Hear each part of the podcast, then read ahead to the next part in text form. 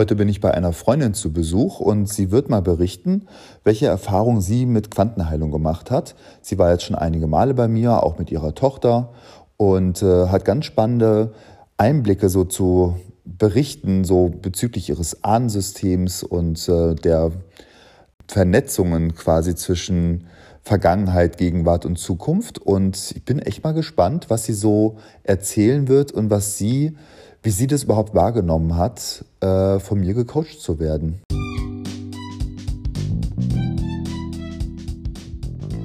Dein Quantenfeld liebt dich. Ein Podcast über die unsichtbare Seite des Lebens. Gibt es wirklich Energiefelder? Und falls ja, haben sie etwa Einfluss auf unser Leben? Erschaffen wir ernsthaft durch Gedanken, Emotionen und Glaubenssätze unsere eigene Realität? Ich bin Dirk Stegmeier und beschäftige mich seit über zehn Jahren genau mit diesen Phänomenen und arbeite als Coach und Seminarleiter im Bereich der Quantenheilung. Um dem Thema mal richtig auf den Grund zu gehen, berichte ich euch aus meiner Praxis oder lade mir Gesprächspartner ein, um zu erfahren, in welchen Weltbildern sie unterwegs sind und wie sie zum Beispiel mit den Themen Glauben und Zweifel umgehen. Los geht's!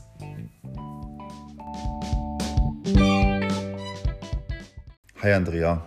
Hi Dirk. Na, ich finde es ja richtig toll, dass äh, wir uns heute Abend äh, getroffen haben. Wir haben uns auch schon ein schönes Glas Rotwein eingeschenkt und ich bin auch ein bisschen aufgeregt, weil du jetzt in meinem neuen Podcast ähm, die erste bist, die ich interviewen darf oder die vielleicht auch ein bisschen was erzählen wird von ihrer Erfahrung mit Quantenheilung.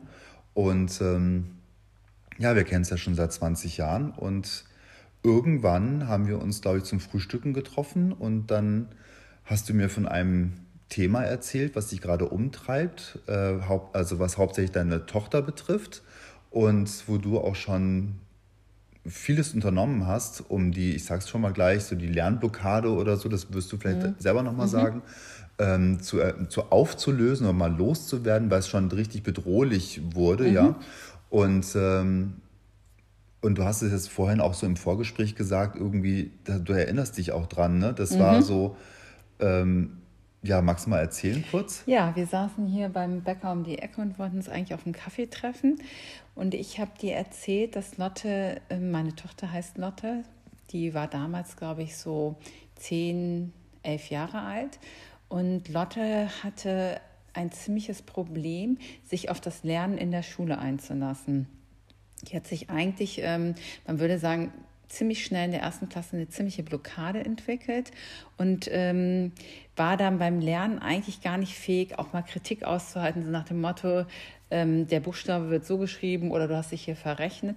Die ist eigentlich immer total ähm, schnell aus dem Sattel gegangen, kann man sagen, oder einfach auch wirklich so richtig ausgerastet.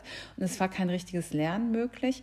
Und wir haben Lotte dann auch nach der ersten Klasse, weil sie in der in der ersten Klasse auf einer Regelschule keine gute Erfahrung gemacht hat, auf eine freie Schule geschickt. Und hat Lotte das eigentlich ganz geschickt gelöst. Die hat eigentlich immer so getan, als würde sie alles verstehen und hat sich so ein bisschen durchlaviert. Und das ist mir dann irgendwann auch bewusst geworden, weil ich gemerkt habe, hier geht überhaupt nichts vorwärts. Lotte kann weder lesen noch schreiben noch äh, rechnen. Und dann hatten wir irgendwie verschiedene Ansätze. Wir waren bei einer Therapeutin, wir waren bei einer Lerntherapeutin, wir waren nochmal bei einer anderen Lerntherapeutin. Und als wir uns getroffen haben, war ich ziemlich verzweifelt, weil Lotte ja mit ihren elf Jahren auch in einer fortgeschrittenen Klasse war und sich da überhaupt nichts tat. Und dann habe ich dir das so erzählt und dann hast du mich so angeguckt und gesagt, warum bist du nicht schon mal zu mir mit dem Thema gekommen? Das ist ja total mein Thema. Zumal sich das Ganze bei uns in der Familie auch schon, ähm, also es ist einfach auch schon, es war quasi integriert im System, also in unserem Familiensystem, weil sowohl mein Vater als auch ich dieses Schulthema auch hatten. Also wir hatten auch beide sehr große Ängste in der Schule. Ich hatte eine ganz strenge Grundschullehrerin, die auch noch geschlagen hat zu, zu, der Zeit, als mein Vater äh, die Schule besucht hat, war es ja sowieso alles noch viel strenger. Also wir kamen auch nicht besonders klar. Mich hat das, was ich in der Grundschule erlebt habe, auch wirklich meine ganze Schullaufbahn und vielleicht auch noch später an der Uni belastet. Und ähm, ja, deswegen ist es natürlich auch dein Thema, weil dein Thema ja, soweit ich das verstehe, auch damit zu tun hat, dass, dass Generationenthemen ja auch behandelt werden können. Und ähm, nachdem du das dann so vorgeschlagen hast, dachte ich auch so, ja, pf, keine Ahnung. Ich weiß auch nicht, warum ich nie zu dir gekommen bin. Aber mir war eigentlich auch nicht so richtig klar, was ist denn diese Quantenheilung? Ja, ich erinnere mich daran. Und es ist ja auch schon echt ein paar Jahre her wieder. Mhm. Ne? Aber ähm, das vor allem, weil, weil du auch das Verständnis im Prinzip schon dafür hattest, dass es eine Übertragung gewesen Ja, ist von ja. deinem Vater über dich auch Ja. Mhm. auf die Lotte. Ja. Und ähm, also das ist ja schon mal so die halbe Miete, gerade wenn man so zu mir kommt, dass man schon so ein bisschen so ein Verständnis dafür hat. Mhm. Ne? Und ähm, Das Ja. Grundverständnis hatte Lotte auch, aber Ja. wir waren trotzdem irgendwie unfähig, dieses Problem zu lösen. Und es, es, man muss auch wirklich sagen, auch durch diese Lerntherapie und so, das hatte, das, das, das hatte nicht den Ansatz, dieses Ding zu bewegen, was Ja. da nicht zu bewegen war. Also wie man es jetzt ausdrückt. Es hatte einfach nicht den Ansatz irgendwie, ähm, dass, dass Lotte das quasi hinter sich lassen Mhm. konnte. Also es war quasi, wie man so manchmal im Leben das Gefühl hat, so verstrickt in sich. Ja. Also es tat sich einfach nichts an dem Thema, obwohl wir das halt auch therapeutisch haben beleuchten lassen. Und ich bin selber ein Mensch, der schon öfters Therapie gemacht hat und auch spirituell offen ist. Aber es ließ, ließ sich an keiner Stelle irgendwie so richtig lösen. Ja. Ja. und dann haben wir auch ziemlich schnell einen Termin gemacht. Wir Ja. haben das, glaube ich, sogar Ja. auch als Familienworkshop gemacht mit dem Vater von Lotte. Ja, genau. Wir waren gleich. Jetzt ihr- echt ein paar seid- Jahre her. Ja, genau. Aber ihr seid gleich zu dritt gekommen, das stimmt. Ja, weil ich glaube, dass der Vater von Lotte auch so eine ähnliche Thematik äh, kannte. Mm, ja, ne? da bezog aber sich das nicht kein, so sehr auf die Schule. Ja, Mhm. nee, aber es gab keine Übertragung. Die Übertragung war eher in, deiner, in deinem Mhm. Familiensystem. Ne? Ja, ich finde das gerade total interessant, weil äh, mich daran auch nochmal so zurück zu erinnern, weil ähm, ja, ich finde, da, da, da, da zeigt auch Quantenheilung, was es echt drauf hat, ehrlich gesagt, an dem Punkt, ne? dass man wirklich im Ahnensystem erkennt, dass sich die Energien, die nicht erlöst wurden, aus welchem Grund auch immer, ähm, sich einfach auf die nächsten Generationen übertragen. Ne? Bei uns, Und ja, das sind ja auch so traumatische Situationen, die Ja. dann so weiter vererbt werden. Ja. Und ähm, es ist aber auch so, dass sowohl mein Vater als auch ich und auch Lotte unter ziemlich ungünstigen Bedingungen zur Schule gegangen sind, weil bei, bei mir war es diese super strenge autoritäre Lehrerin, die ja auch noch geschlagen hat oder an den Ohren ge gerissen hat, zu einer Zeit, als das überhaupt nicht mehr üblich war. Aber es war bei meinem Vater natürlich sowieso dieses ganz strenge Schulsystem, das er damals ähm, durchlaufen hat. Und es war aber auch bei Lotte so, dass es total ungünstig war, weil sie hatte auf ihrer Schule so eine Verquickung von West, ich habe es so genannt, aus westlichen Leistungsanspruch, aber auch so einer ostdeutsch geprägten Mentalität, das müssen alle alles zur gleichen Zeit machen und, oder auch zur gleichen Zeit lernen. Also es war eine blöde Verquickung Ja. bei uns allen dreien auch. Ja. Also wir hatten ungünstige Bedingungen, aber es übertrug sich deswegen auch spielend anscheinend weiter. Ja. Es wurde auch immer wieder so angetriggert durchs echte Leben, würde ich jetzt mal sagen. Ja. Na, und ich erinnere mich vor allem auch dran, dass sich das auch sofort aufgelöst hatte. Ne? Das war ja unmittelbar. Ja, wir waren, ja, wir, ja, es war ja dann so, dass wir, glaube ich, wirklich auch direkt zu dritt äh, gekommen sind mit dem Vater von Lotte, weil wir das Thema halt auch äh, wirklich sehr ernst genommen haben. Und, ähm, und dann haben wir eine relativ lange Sitzung gemacht, glaube ich auch. Mhm. Das ist ja mal so anderthalb Stunden. Ja, na, ich glaube, ich habe, ne, ich habe ja mit allen drei gearbeitet vielleicht auch, und ja. Ähm, ja, die ging insgesamt ein bisschen länger, ja. Mhm. Okay, aber nur also. Mhm. Und ähm, was dann wirklich, also es hört sich jetzt ein bisschen an, als wäre das so, ähm, wie soll ich sagen, also ich kann ja mal erzählen, was dann passiert ist. Also dann sind wir irgendwie nach Hause gegangen und äh, es war ja Wochenende und ähm, haben auch an dem Tag natürlich überhaupt nichts mehr für die Schule gemacht, weil man ist nach so einer Sitzung auch relativ er erschöpft. So habe ich das auf jeden Fall immer empfunden, wenn ich eine Sitzung bei dir gemacht habe. Es haben sich ja dann noch ein paar angeschlossen, weil ich Ja. auch sehr überzeugt war. Und dann ging es, ich glaube, das war samstags und sonntags ging es dann wieder an dieses Thema hm, Hausaufgaben für Montag machen. Und dann war es irgendwie so, auf einmal saßen wir da, ich glaube Lotte und ich zu zweit am Tisch und Lotte so, irgendwie, ich sitze hier auf einmal ganz ruhig. Es war nicht so, dass sich das, ähm, dass sich das komplett aufgelöst hatte. Also es war nicht so, als hätte man so Schnipp gemacht und jetzt Ja. so von äh, 0 auf 100. Aber es war auf einmal so, dass sich dieser erste Schritt, dass Lotte überhaupt offen war und gesagt hat, so, ich sitze jetzt hier ganz locker und wir können zusammen lernen oder ich kann alleine was machen, das war eine völlig neue Erfahrung. Ja.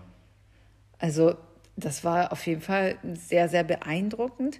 Und das Ganze hatte dann natürlich auch, also das, das Ganze hat sich dann auf eine positive Art und Weise entwickelt. Mhm. Also es ist auch so, das wird immer auch Lotte thematisch ein Stück weit begleiten, aber es ist so, sie, sie kann damit umgehen. Mhm.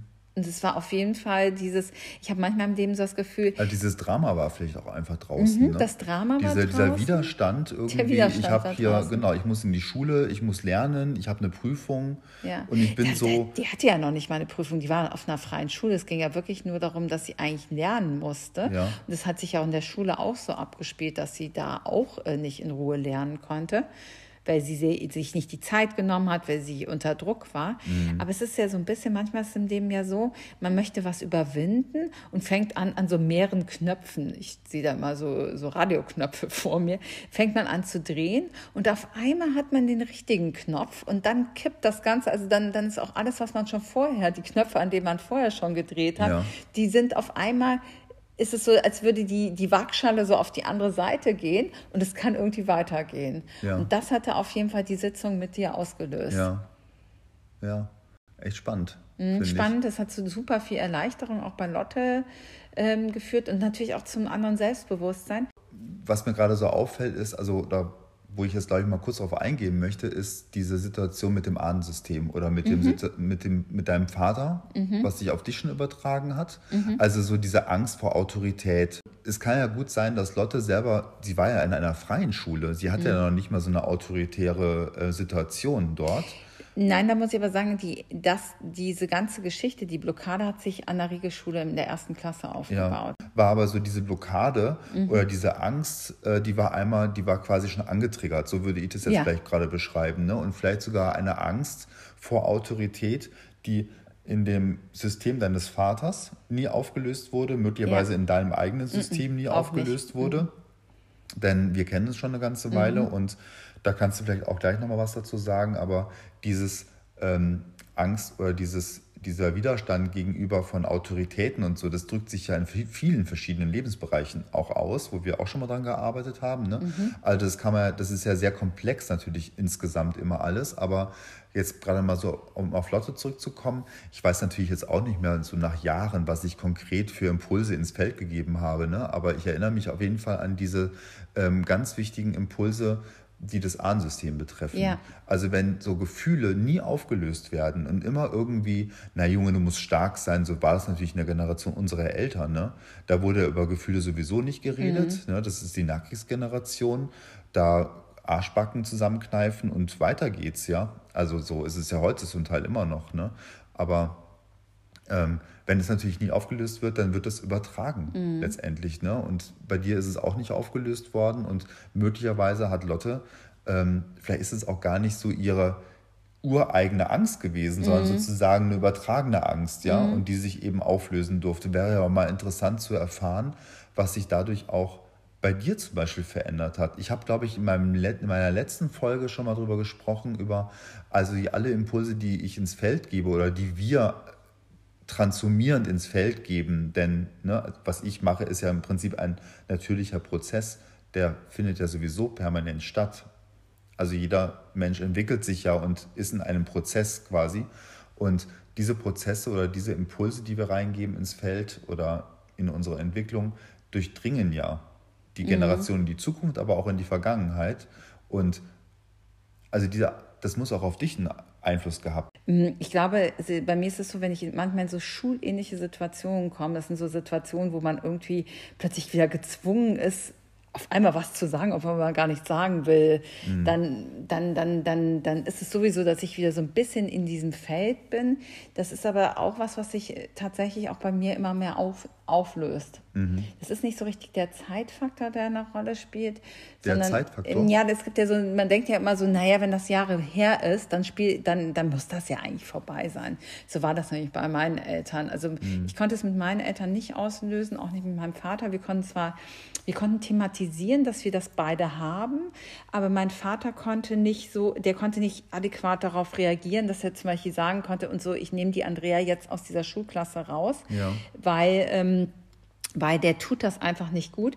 Es war mehr so, dass wirklich so dieses, dieses mein, mein Vater ist ja auch im Krieg geboren, dass dieses so, äh, die, die wird das schon schaffen, ja, das genau. wird er irgendwie auch irgendwie gut tun ja. und ähm, ja. das, das, deswegen konnte es damals auch nicht gelöst werden. Als ich gemerkt habe, dass das bei Lotte passiert, äh, bin ich auch erstmal, also ich habe ganz, ganz stark darauf reagiert, weil ich mhm. natürlich total mitgefühlt habe mhm. und dann ja auch relativ schnell einen Schulwechsel eingeleitet, weil ich gesagt habe, das, das funktioniert so nicht. Ja. Ich möchte nicht, dass mein Kind das aushalten muss, was ich ausgehalten habe und was zu mir, bei mir auch schon auch zur Schädigung der, ja. der Selbstentfaltung quasi geführt hat. Ich konnte mich an Schulen nie besonders gut selbst entfalten. Und ähm, ich glaube, ich konnte deswegen auch einfach anders reagieren und wir konnten auch anders thematisieren, auch diese, diesen Auflösungsprozess. Ja. Also weil das dieses, dass man, dass man Dinge über Generationen mitnimmt und dass die von jemandem gelöst werden können, war mir schon bewusst, weil ich schon ein paar Familienthemen bearbeitet ja. hat. Das ist natürlich eine sehr komplexe Thematik mhm. irgendwie. Und wenn man Impulse reingibt, dann wird sich das auch auf vielen Ebenen wird es einen Einfluss haben mhm. müssen. Also wenn sich eine, wenn sich eine ähm, Person verändert, dann hat es automatisch auch einen Einfluss auf das ganze auf Familiensystem natürlich. Mhm. Ne? Und ich hatte auch das Gefühl, ähm, dass es auch was extrem so Reinigendes hatte. Ich bin ja später nochmal mit, mit Lotte wegen eines anderen Themas zu dir gekommen. Da will ich jetzt gar nicht weiter drauf eingehen. Aber es ist ähm, so, dass äh, auch da hatten wir das Gefühl, dass sich wirklich was, ja, dass wir, wir haben uns auf jeden Fall danach so auch sortierter gefühlt, was das Thema anbelangt. Und das Thema lag auch anders offen. Also mhm. wir hatten nochmal, obwohl wir vorher ja einen Zugang auch über den Intellekt quasi hatten, mhm. zu, zu, dem Thema hatten wir danach nochmal einen anderen Zugang. Das kann ich gar nicht richtig sagen, aber ich hatte das Gefühl, also mit Lotta habe ich ja, wie gesagt, zweimal ein Thema bei dir behandelt oder behandeln lassen. Und ich hatte jedes Mal das Gefühl, dass es zwischen uns beiden, als Mutter und Tochter ist man ja so eng miteinander verquickt auch, mhm. dass es manchmal richtig, ähm, das ist manchmal, ich sage jetzt einfach mal, was heißt richtig wehtut, aber das ist so, man wird ja von, von dem eigenen Kind nochmal mit Sachen konfrontiert, die ganz viel mit einem selber zu tun haben. Wie gesagt, auch ungelösten Sachen, Sachen, die einen total emotional berühren auch. Und ich hatte das Gefühl, dass Lotte und ich auch klarer miteinander geworden ja. sind. Und wir haben ja auch noch mal in den Teil der Familie meiner Mutter reingeguckt, der ist auch nicht ganz unproblematisch und auch da noch mal so in dieser Ahnenfolge ge, ge, gearbeitet. Und diese Ahnenfolge ist zum Beispiel jetzt so ein Thema mit Misstrauen. Also das ist ja, ja auch, Misstrauen steht einem ja oft mal im, im Weg, was die Entwicklung anbelangt. Und das hat auch, ähm, das, das hat auch also für mich was geklärt. Also habe ich in der Sitzung noch mal mehr in die Richtung gedacht. Ach, die gibt es ja auch noch quasi. Mhm. Weil gerade so eine Familie, ich, ich war immer sehr bezogen auf die Familie meines Vaters. Ähm, man beschäftigt sich dann mit dem Familienstrang, mit dem man sich nicht so stark identifizieren kann, ja auch nicht so stark. Ja, ja. Aber dass man die Möglichkeit hat, auch da noch mal eine andere Verbindung reinzubekommen mhm. und auch noch mal so mitzubekommen, was, was bewirken die eigentlich für mich, die ich ja. aber eigentlich immer gedanklich ja, etwas vernachlässige. Es hört sich jetzt so ein bisschen an, als würden wir wahnsinnig viel in den Sitzungen reden, aber es ist ja eigentlich eine Sitzung, wo man ganz wenig miteinander redet. Also es ist, glaube ich, auch ein bisschen unterschiedlich bei dir, dass du manchmal Themen auch nochmal so, also so sprachlich quasi aufnimmst, ja. also dass man halt Ja, vor allem redet. dann, wenn ich sehr viel Bilder wahrnehme und sehr mhm. viel Zusammenhänge ähm, ganz konkret erkennen kann, dann kann ich das auch mal thematisieren, damit mhm. es auch möglichst viel Erkenntnis bringt quasi. Aber manchmal ist es natürlich so, dass sich dann, ähm, dass es sehr abstrakt abläuft, ja. auch die, die Energieübertragung. Ne? Und, ähm, aber das Schöne ist ja, dass immer etwas dass sich immer etwas energetisch verändert. Also das, es geht ja um deinen eigenen Erkenntnisweg. Und was ich jetzt zum Beispiel gerade rausgehört habe, ist, dass du zum Beispiel diesen Familienzweig, den du immer vernachlässigt hast, auf mhm. einmal mehr in den Fokus genommen mhm. hast, weil du den wahrscheinlich auch so ein bisschen unter den Teppich gekehrt mhm. hast. Ja? Und aber gleich zu, zu erkennen, ach Mensch, ehrlich gesagt ist es ja genau etwas, was ich irgendwo ich immer nicht so hingucken wollte. Mhm. Und ich bin aber jetzt, ich öffne mich mehr dafür, diesen Anteil in mir auch wahrzunehmen um ihn möglichst erlösen zu können. Im Prinzip ist es so ein bisschen, ich glaube, das ist mir auch durch die Quantenheilung irgendwie klar geworden oder die Erfahrung mit dir. dieses Feld, was man so, in dem man quasi äh, sich bewegt, das ist einem zu ganz viel Prozent nicht bewusst. Mhm. Und das ist, glaube ich, manchmal total schwierig, schwierig dann rauszufinden. Ich, ich, hab, ich bin an einer Stelle in meinem Leben angekommen, wo ich nicht weiterkomme. Und ähm, dann zu gucken, wo, woraus wird das eigentlich gespeist? Und mhm. ich glaube, da kannst du einem einfach gut helfen, dass man irgendwie mit unser mit, mit, mit im Prinzip rational teilweise das zu bewältigen, da kommen wir gar nicht weiter, weil wir gar nicht an den richtigen Punkt kommen. Ja. Und da ist es halt, da, da, da hast du einfach auf die, über diesen anderen Zugang einfach die Möglichkeit, da nochmal ähm, anders ranzugehen. Mhm. Teilweise, wie gesagt, wissen ja auch deine Klienten gar nicht genau, was du da machst. Mhm. Teilweise macht man sich das auch bewusst. Und, äh, und dann kann es an der Stelle auch weitergehen. Ja weil wir ein unglaublich großes Feld, glaube ich, haben, was uns nicht so bewusst ist naja, genau. in unserem täglichen Leben. Mhm. Und teilweise auch uns nicht, also wir, wir den Zugang gar nicht haben. Wir haben ja auch nicht den, oft über Informationen, die in uns stecken, gar nicht den Zugang, weil wir die Geschichte dazu gar nicht wissen. Mhm. Also jetzt zwar hier bei der Geschichte mit Lotte und meinem Vater ist es total klar, das mhm. hat irgendwie in den letzten zwei Generationen stattgefunden. Das war ziemlich gut zu benennen. Ja. Und das ist uns auch aufgefallen. Ja, ja. Aber das, das ist ja nicht immer so. Ja. Ja, und vor allem, wir wissen auch nicht, was vor deinem Vater noch für Thematiken im Feld sind, die genau. wir gleich mit aufgeräumt mhm. haben. Ne? Ja. Also das kann schon ziemlich weit zurückgehen, die ganze. Aber das Schöne ist ja, dass es nur einen Impuls braucht und dass sich das durch alle Generationen durchzieht, dann quasi. Ja. Ja. Das ist natürlich ziemlich äh, raffiniert. Naja, ich finde, da, da, da macht die Quantenheilung aber auch echt so Spaß, weil mhm. Ähm, es geht nicht darum, dass wir ewig unter, unter ähm, unseren Bedingungen leiden müssen. Ich glaube, es geht darum, sich dessen bewusst zu werden und durch gezielte Impulse zu sagen, okay, wir dürfen es auch, also ich darf es annehmen, aber ich darf es auch wieder loslassen. Und ähm, bei der Quantenheilung geht es ja darum, dass ich mir diese Bilder oder dass ich mir diese Energien quasi verbi ver, ver, verbildliche oder mhm. versinnbildliche, ja. Und äh, den Körper nutze als Resonanzfeld. Also ich frage in, den, in das Energiefeld rein mhm. und nutze den Körper, ich arbeite ja im Stehen, mhm. ich nutze den Körper als, ähm, als Resonanzfeld, also wie so ein kinesiologischer Test. Ne? Mhm. Also ich habe den an einer Schulter angefasst und merke, wenn ich rein frage, also nonverbal, wenn ich rein denke quasi ins Feld, wenn ich mit dem Feld kommuniziere, dass der Körper oder dass derjenige darauf reagiert, obwohl er ja gar nicht weiß, was ich eigentlich gerade reingefragt mhm. habe. Und sobald ich ähm, eine Resonanz wahrnehme, kann ich den Gedanken reingebe, diese Energie zu transformieren.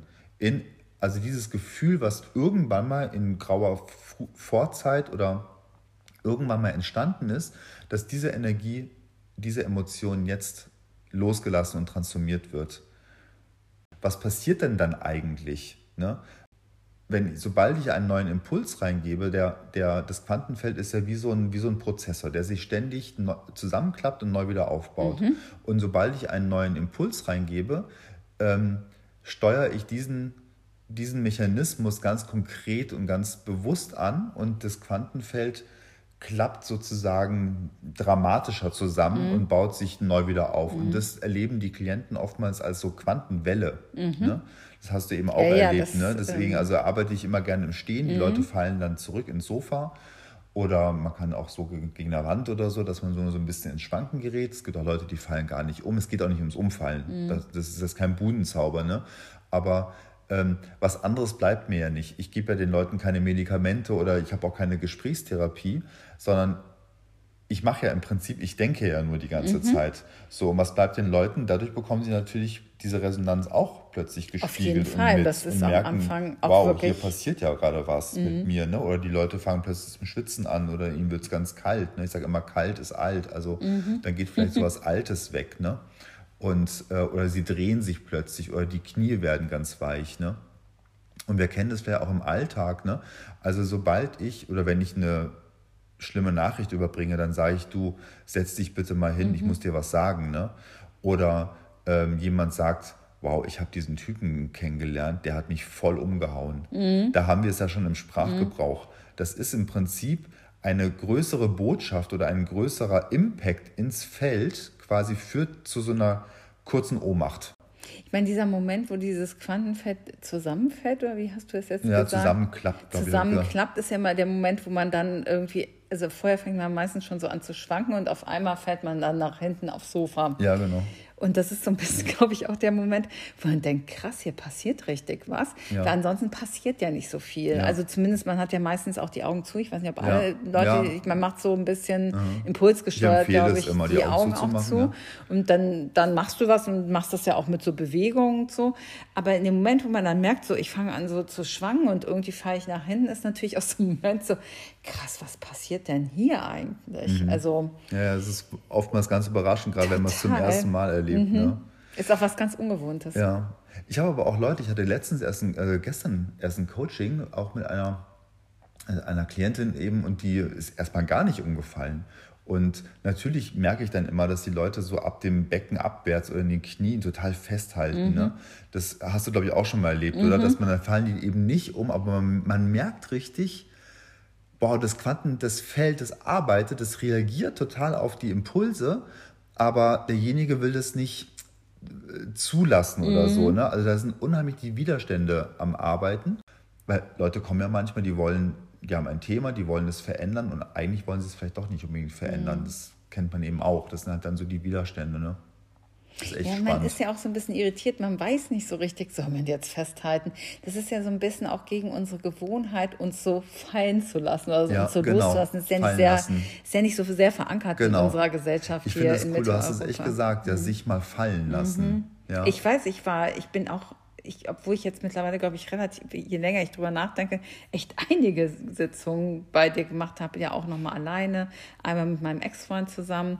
Und ähm, ich, bin immer noch irritiert, nach dem Motto, was mache ich denn jetzt? Gebe ich da nach? Oder es ist so ein bisschen wirklich was Ungewohntes, Mhm. Ja. was nicht sehr verankert ist. Ja. Na, ich meine, ich mache ja auch Fernheilung und da liegen die Leute sowieso von vornherein. Ne? Und äh, dann nutze ich diesen Mechanismus des Umfallens ja gar nicht unbedingt, aber äh, und das funktioniert ja genauso, ne? Nur ähm, ja, ich finde es toll, dass wir so, rüber, so toll darüber sprechen gerade und so ins Plaudern gekommen sind. Und weißt du, was mir noch irgendwie so parallel irgendwie nochmal eingefallen ist? Äh, gerade weil du das ja vorhin auch nochmal gesagt hast, ich weiß jetzt nicht mehr genau den Wortlaut, den du ge gesagt hast, aber da du ja nicht so aufgewachsen bist, so nach dem Motto, dass man sich so aus der, also der, du bist ja streng erzogen worden, dein Elternhaus war, oder? Würdest du das so sagen? Ja, streng ist jetzt übertrieben, aber auf jeden Fall mit so ein paar, ähm, wie soll ich sagen, ähm, ich, ich glaube, so ein bisschen streng gegen sich selber teilweise. Ja. Ich kann gar nicht sagen, dass meine Eltern besonders streng waren. Und ich habe halt auch diese Familie da aus dem Saarland, die, also das ist halt der Familienstrang meiner Mutter, das hatte ich jetzt noch gar nicht erzählt, die kommen aus dem Saarland. Und das Saarland ist ja auch sehr traumatisiert, weil es halt immer zwischen Deutschland und Frankreich hin und her gereicht wurde und da auch relativ viel Krieg war und so. Da, da ist so ein Grundmisstrauen, würde ich sagen, Ja. drin, in der, allem gegenüber Ja. in dieser Familie, ja. Ja. Na, ich möchte jetzt mal so auf deinen, auf, auch auf deinen Lebensweg überhaupt mal so zu sprechen kommen, weil der ja natürlich extrem interessant ist. Du bist ja total ausgebrochen aus einem konventionellen Lebensweg. Und es war ja nicht unbedingt, deswegen, ich komme darauf zurück, weil du es vorhin gesagt hast, dass es in deinem, dass du so nicht aufgewachsen bist eigentlich, ne? Dass es so, ähm, dass man so ausbrechen darf eigentlich aus so einer Ja, ich komme ja auch so aus so einem klassischen Beamtenhaushalt. Ja. Also du hast ja dann, äh, also einige der ähm, Zuhörer kennen den Laden vielleicht, Kauf dich glücklich, in Berlin gegründet mit deinen Mhm, mit Christoph mit zusammen. Christoph zusammen. Ne? Und in der Vorbesprechung hast du auch noch mal so ganz witzige Erfahrung, erz- äh, Geschichte erzählt. Magst du es noch mal kurz zusammenfassen? Ich glaube, wir kamen auch über Glaubenssätze, die ja auch familiär oft geprägt sind. Also viele unserer Glaubenssätze sind ja familiär geprägt. Und ich bin natürlich aus einer Familie gekommen, äh, wo, wie gesagt, mein Vater war Beamter ähm, und die Familie meiner Mutter auch jetzt wirklich nicht gerade besonders unternehmerisch drauf. Und ähm, und habe ja 2002 mit Christoph äh, unseren ersten Laden aufgemacht in der Oderberger Straße in, im Ladenlokal, was total runtergekommen war, wo eigentlich alle unsere Freunde gesagt haben, oh Gott, was habt ihr denn hier vor? Man konnte durch die Dielen irgendwie in den Keller gucken. Also ich, ganz kurz noch Ja. mal, du hast ja dein Designstudium abgebrochen. Ja. Und, äh, und dieser erste Laden war ja quasi ein Café. Oder? Ja, das war ein Eisladen ein mit Eisladen. Möbelverkauf. Ich weiß noch, meine Eltern standen Kopf. Also, das also kann ich nicht anders. Also so, so Zeug. Ja, halt, so Vintage-Möbel so, sagt man da heute, heute zu. Also es war ja einer der ersten Concept-Stores. Damals, damals nannte man das aber noch Mischkonzept, weil wir haben Eiscreme verkauft und alte Möbel. Und, ähm, und ich habe im Prinzip mit Christoph, ähm, den ich ja an der UDK kennengelernt habe, eigentlich, wie soll man sagen, was gemacht, also was jetzt gar nicht so, was eigentlich jetzt nicht so, also also was nicht so dem entsprochen hat, was, was sich zum Beispiel meine Familie vorgestellt hat. Das war bei mir immer schon so im Leben. Ich war immer schon so ein bisschen das schwarze Schaf. Aber ich bin eigentlich so ein bisschen auch über meine eigenen Glaubenssätze, das geht alles nicht, hm, kann man das machen und so hinausgegangen. Und wir hatten uns im Vorfeld ja darüber unterhalten. Wir hatten uns ja auch über Felder, Energiefelder äh, unterhalten. Und ich glaube, Christoph und ich sind zu der Zeit in echt spezielles Energiefeld zusammengewechselt, weil ich kann das im Nachhinein, also wir haben das Studium geschmissen, okay, das war auch damals irgendwie noch irgendwie so ein bisschen üblich. Man kennt tausend Leute, die ihr Studium geschmissen haben, aber wir haben eigentlich aus dem Nichts dann dieses Ladenlokal angemietet und haben, bevor wir überhaupt das Ladenlokal von innen gesehen haben und auch bevor wir irgendwie äh, überhaupt mal mit diesem Vermieter richtig Kontakt aufgenommen haben, haben wir im Urlaub, äh, Christophs damalige Freundin wohnt in Spanien und wir sind einmal quer durch Spanien gereist, haben wir für einen Laden, den wir noch nie gesehen hatten und auch keinen Mietvertrag haben, haben wir einfach angefangen, Sachen zu kaufen. Das nicht gerade wenig. Also wir haben da am Anfang so äh, spanische Flamenco-Schuhe verkauft und da hatten wir einfach auch schon 500 Stück geordert. Wir haben da äh, alte Spiegel eingepackt und davon auch nicht wenig, 100. Also wir haben all unser Geld eingesetzt und für die Bestückung unseres Ladens, wir sind da mit einem relativ großen, was heißt ein relativ großen, mittelgroßen Kombi durchgefahren und hatten den nachher bis uns das Dach äh, mit vollgeladen. Ware vollgeladen. und ich weiß noch, als wir uns dann das Lokal angeguckt haben und auch unsere Freunde, die haben dann beim Umzug geholfen von unserer Kreuzberger WG in das Ladenlokal, die haben gesagt, das schafft ihr nie. Das Interessante daran ist, dass Christoph und ich einfach gemacht haben und ich kann es im Nachhinein auch nicht mehr nachvollziehen, aber ich habe das das Gefühl, wir haben es wie in so einem Feld bewegt, also fast wie ferngesteuert, aber völlig miteinander verbunden und haben irgendwie auf ein Ziel hm. hingearbeitet, was aber eigentlich, wie soll man sagen, es war auch nicht so, dass wir, ich würde sagen, wir sind ganz krass einer Vision gefolgt, aber hatten eigentlich keinen richtigen Plan. Aber irgendwie ist der Plan aufgegangen. Wir sind ja relativ, wir haben ja heute mehrere Läden in, in, in Deutschland und auch einen in, in, in Niederlanden und zwei in Österreich. Also wir haben da was relativ Großes draus gemacht und man kann im Nachhinein nicht mehr so richtig nachvollziehen, warum haben die sich das eigentlich getraut und warum ja. haben die das gemacht. Also ja. und ich konnte, glaube ich, mit Christoph, Christoph, mich so mit Christoph, auf, wir waren auch nie ein Paar, also sind wir bis heute nicht, wir sind immer nur Geschäftspartner gewesen, aber wir haben uns so verbunden, dass ich mich, glaube ich, an seine Glaubenssätze andocken konnte und er sich an andere Sachen von mir andocken konnte. Mhm. Also mh, mm, deswegen ist es vielleicht ganz interessant, wenn man über Energiefelder spricht. Also ja ich war so ein bisschen gehemmt, auch beruflich so richtig durchzustarten. Ja. Und ich weiß auch nicht, wenn, wenn Christoph nicht in mein Leben gekommen wäre, hätte es auf jeden Fall nicht, äh, wäre es nicht zu was sehr befriedigend eventuell ja. gekommen, weil ich immer auch durch diese Schulgeschichte ein bisschen gehemmt ja. war. Ja, und vor allem, du bist auch gegen die, gegen eigentlich die Widerstände mhm. von, äh, von, deinen Eltern und so, die ja alle gesagt mhm. haben, mach das bloß nicht, ja. Also dein Studium abbrechen und jetzt irgendwie dein schön. ganzes Geld irgendwo in Spanien ausgeben für irgendwelche das Ware. Ich gar nicht so im Detail erzählt. Nee, natürlich nicht, aber diesen Laden, den haben sie dann mhm. auch gesehen, ne, der mhm. dann im Prinzip eine mhm. totale Schrottbude gewesen ist. Mhm. Und ähm, ich, also ich fand das immer wahnsinnig faszinierend, wie sie das so entwickelt hat. Ne? Das hättest du, also ich glaube, wenn du gewusst hättest, wo das hinsteuert, ich weiß gar nicht, hättest du es dann überhaupt gemacht? Wahrscheinlich das nicht. Hätte ich ne? mir gar nicht vorstellen können. Nee, das hätte man sich damals auch. wir waren einfach so zur richtigen Kraft Zeit. getrieben, auf jeden Fall, die irgendwie. Ja, und wir waren zur richtigen Zeit am, am richtigen, richtigen, Ort, ja. ja. Berlin 2002. Also da konnte man noch auf jeden Fall sehr viel, also da konnte man noch sehr viel aus Eigeninitiative machen. Ja. Also ja, da kam auch irgendwie alles so äh, zusammen am richtigen Ort zur richtigen Zeit. Also ja, mhm. ja. spannend. Mhm. Ja, vielen Dank, dass du mhm. darüber so berichtet hast jetzt ja, gerade gerne. und dass du auch so offen über ähm, ja über deine Tochter gesprochen mhm. hast und dass du und ich finde, dass an mhm. deinem Beispiel kann man es, oder ich konnte das immer sehr gut, immer sehr gut sehen, was das so unmittelbar für Auswirkungen auch hat.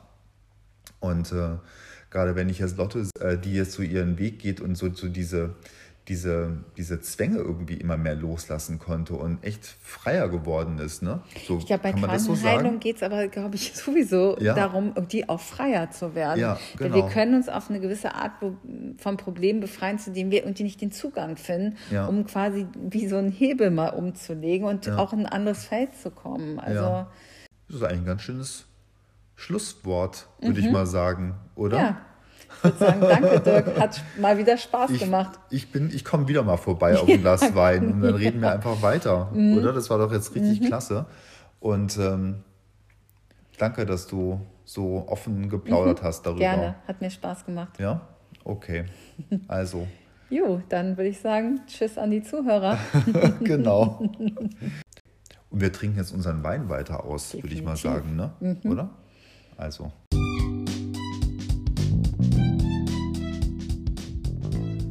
Dein Quantenfeld liebt dich, ein Podcast über die unsichtbare Seite des Lebens. Wenn du noch Fragen an mich hast, dann schreib mir doch einfach eine E-Mail unter info at dirkstegmeier.de. Das Stegmeier schreibt man mit EY, Und alle weiteren Informationen findest du auch rund um das Thema auf meiner Homepage unter www.dirkstegmeier.de. Bei Instagram bin ich auch unterwegs unter matrix.quantenheilung. Nein, quantenheilung.matrix. So rum, da wird ein Schuh draus. Liebe Grüße und vielen Dank für dein Interesse und bis zum nächsten Mal.